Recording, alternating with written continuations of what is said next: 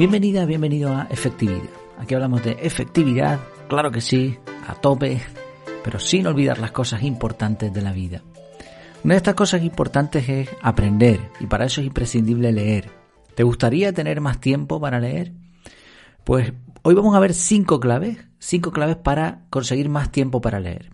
No son cinco claves que yo he elegido en sí, sino más bien estoy basándome en un artículo de Nest Labs con un título similar al que hemos elegido. El objetivo del artículo de, esta página, que te, la recomiendo bastante, Nest Labs, está muy muy bien si te gusta el tema de la productividad y todo eso.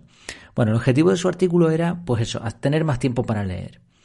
Eh, comenta al principio la importancia de, leer cuanto más mejor, eh, de los consejos típicos bien intencionados como elimine las aplicaciones de redes sociales en su teléfono, no mire televisión por la noche, etcétera pero como bien dice ahí son recomendaciones muchas veces simplistas y poco realistas.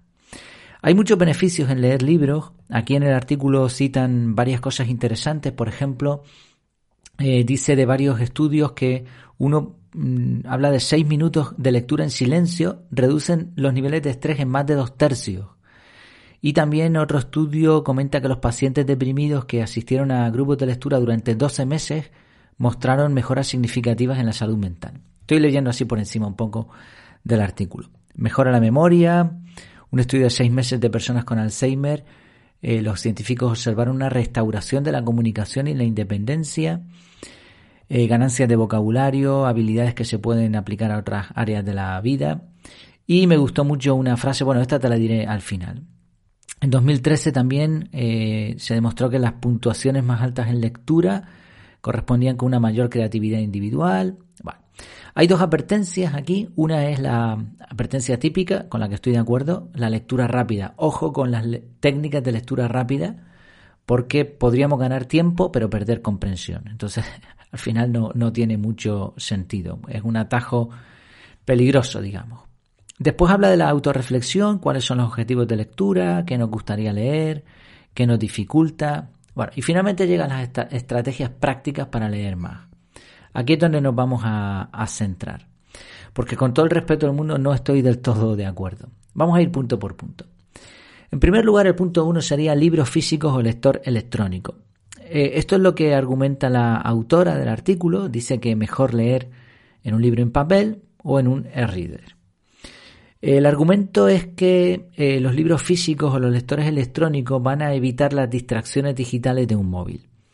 Y estoy de acuerdo. Y he leído esto en varios sitios, pero no estoy de acuerdo en la técnica. O sea, es verdad que cuanta menos, cuantas menos distracciones digitales, mejor.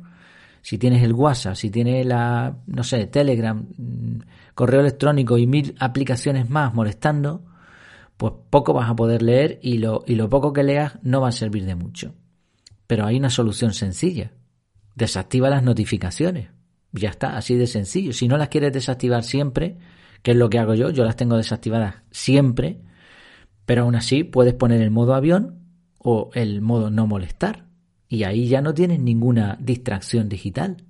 Entonces no termino de entender muy bien por qué se aconseja libro físico o libro electrónico en vez de móvil solo por esta razón, porque es, un, es una razón muy sencilla de eliminar.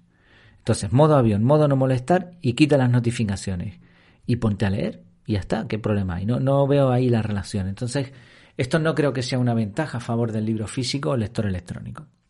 Otra sí, como veremos después. El segundo, segundo punto, la segunda clave es programar horarios regulares para leer. De nuevo tengo bastantes pegas con este punto. Me parece fantástico eh, ponerte horarios regulares para leer. La autora propone aquí adaptar estos horarios a nuestras actividades cotidianas. Por ejemplo, leer antes de acostarnos o al levantarnos. Eh, tiene sus puntos en contra también, puntos a favor y puntos en contra, porque hay quien, quien dice que para tener un sueño bien, completo, no deberíamos hacer en la cama ninguna actividad que no fuese la de dormir. Entonces, si tú lees, eh, por costumbre, cuando llegues a la cama vas a necesitar leer antes de dormir y eso te va a restar probablemente horas de sueño. La opción mejor es irte un poquito antes ponerte a leer y después dormir. Podría ser un término medio. Está bien leer también por la mañana, pero a veces hay personas que tardan un tiempo en activarse, entonces no se van a enterar de, nada. A mí este, este punto me recordó un reto que pusimos en la comunidad hace un tiempo, leer 15 minutos todos los días. Y lo conseguimos, muchos lo conseguimos, pero no fue fácil. Había días que no, no se podía ni 15 minutos, otros días pues mira, 30 o más. Pero recordemos que el objetivo de, este episodio, el objetivo del artículo en donde me estoy basando, lo dejaré en, la página web, en efectividad.es, tienen los artículos en escrito también, en, texto. El objetivo de la autora era leer más. Se supone que si tú tienes ya un horario regular, ya estás leyendo ese tiempo. Y el objetivo es leer más tiempo. Por eso, aunque estoy de acuerdo en la base, mi consejo es que no te limites a tus rutinas de lectura porque eso ya lo tienes. Así que la clave para leer más es aprovechar los tiempos muertos para seguir tus lecturas. ¿Y cómo se puede hacer esto? ¿Qué tienes cerca tuya todo el día? Ok, de nuevo, el móvil. Es difícil que tú en ciertos momentos del día vayas a tener, o oh, qué casualidad, el libro en papel o el lector digital, porque probablemente lo has dejado en casa. Tercer punto, diseña un ritual de lectura. Aquí la autora habla de preparar un café, una velita y sentarte en tu sillón favorito. Y esto me parece una escena idílica. Pero si lo que quieres es leer más, más tiempo para aprender más y no solo para relajarte, mi consejo es que te olvides de este tipo de rituales. Eso déjalos para lectura por placer. Si tú lo que quieres es sustituir Netflix por lectura de libros o, o ver las noticias o cosas similares, por leer libros, me parece fantástico mil veces mejor la opción del sillón. Está bien, pero aquí estamos hablando de leer por placer. Si lo que quieres es leer más tiempo para aprender más, entonces tienes que buscar otras técnicas, porque todos sabemos lo difícil que es instaurar un hábito de algo que no es placentero. Porque leer para aprender no es en sí mismo placentero.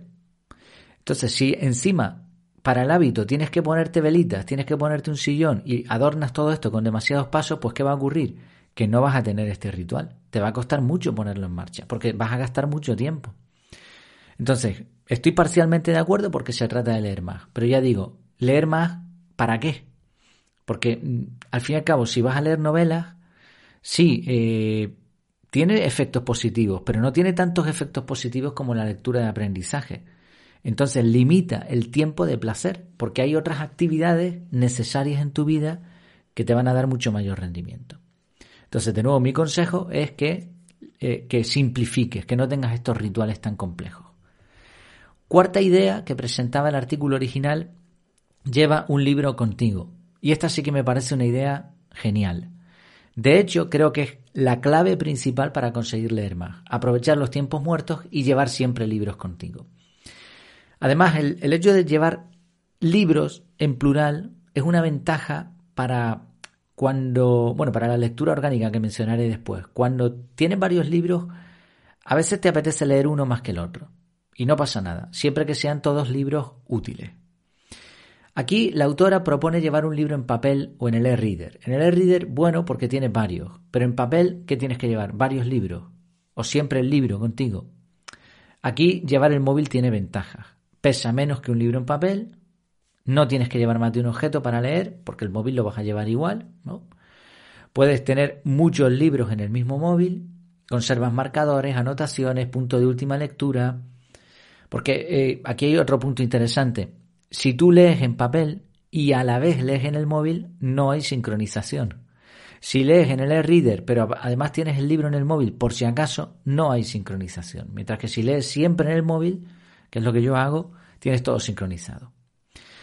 Y por último, el proceso de abrir el libro, anotar, buscar una palabra en el diccionario y tareas así que son útiles mientras lees, es mucho más rápido en un móvil que en un libro eh, en digital, en e-reader.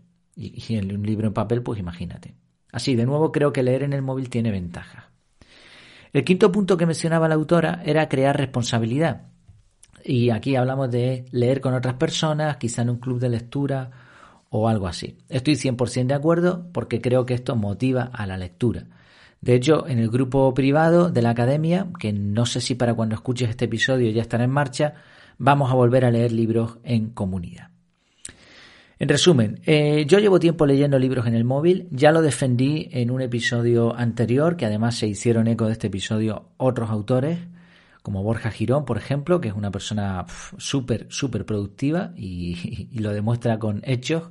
Le llamó la atención, lo estuvo probando, no sé en qué quedó la cosa, me imagino que seguirá, y algún otro también lo comentó. Yo creo que tiene muchas ventajas. Es verdad que leer en papel eh, tiene cosas buenas, evidentemente, pero ahora mismo leer en un dispositivo móvil tiene muchos puntos a favor. Quizá lo peor es la pantalla, el tamaño y la iluminación, pero por mi experiencia, una vez que te acostumbras, tampoco hay ningún problema. Y en mi caso, ya que no uso redes sociales ni uso un montón de cosas en el móvil, pues tampoco me preocupa demasiado gastar ese tiempo mirando la pantalla si estoy leyendo, que es algo muy útil. Resultado desde que leo así, la cantidad de tiempo de lectura ha aumentado. Yo uso lectura orgánica, como te comentaba antes. Voy a dejar enlaces a todo esto bien explicado, porque he escrito y he grabado episodios del podcast de estos temas, de por qué leer en el móvil, de lectura orgánica y de otros más, así que te dejaré los enlaces en la página web. Eh, también utilizo algunas técnicas para atacar los libros antes de leerlo, hago algunas cositas y cuando lo termino de leer Mm, hago resúmenes, reseñas y comento en el grupo de Telegram. Así que todo esto hace que la información se me grabe de una forma poderosísima y me parece más útil que simplemente si leyera por placer. Había una cita del artículo de Nest Labs que me, me encantó y dice así, de George R.R. R. Martin. Un lector vive mil vidas antes de morir. El hombre que nunca lee vive una sola vez. Así que la pregunta para ti hoy es, ¿estás conforme con la cantidad de tiempo de lectura? ¿Podrías aprovechar alguna de estas ideas que hemos mencionado hoy para, mm, pues para leer un poquito más y así aprovechar este fantástico mundo de los libros? Bueno, pues ya me dirás, ya sabes, efectividad.es barra contactar y en efectividad.es vas a tener ya seguramente cuando escuches esto, creo yo, bueno, quizá cuando escuches esto no, si lo escuchas al principio, en los primeros días, pero creo que en muy poco ya tendrás la posibilidad de unirte a la academia que tiene el grupo privado en donde vamos, entre otras cosas, a leer libros en comunidad. Pues muchas gracias por tu tiempo, por tu atención y hasta la próxima.